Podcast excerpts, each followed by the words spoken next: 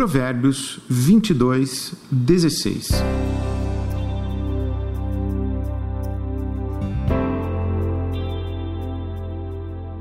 Quem explora os pobres ou cobre os ricos de presentes para progredir na vida, acabará na pobreza.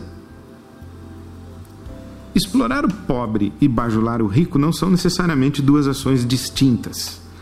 A inteligência desse provérbio sugere que a proibição é para a antiga prática de reter o dinheiro dos pobres e emprestar aos ricos a juros para oferir maior ganho. A Bíblia Sagrada é veemente em defender o direito dos trabalhadores e dos pobres.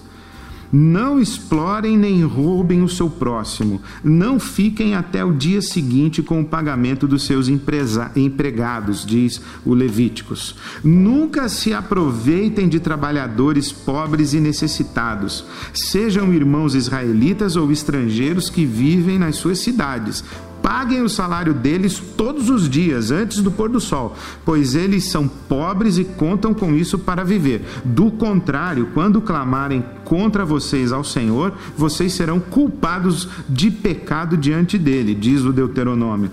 Ai daquele que constrói o seu palácio por meios corruptos, seus aposentos pela injustiça, fazendo os seus compatriotas trabalharem por nada, sem pagar-lhes o devido salário, diz o profeta Jeremias. Ouçam os clamores dos que trabalham em seus campos, cujo salário vocês retiveram de modo fraudulento. Sim, os clamores do que dos que fizeram a colheita em seus campos chegaram aos ouvidos do Senhor dos Exércitos, diz Tiago, irmão de Jesus.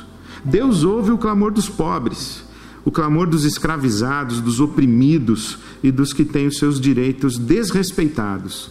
Quem abusa dos pobres acaba na sarjeta. Esse é mais um provérbio sobreviver, porque viver é mais que sobreviver.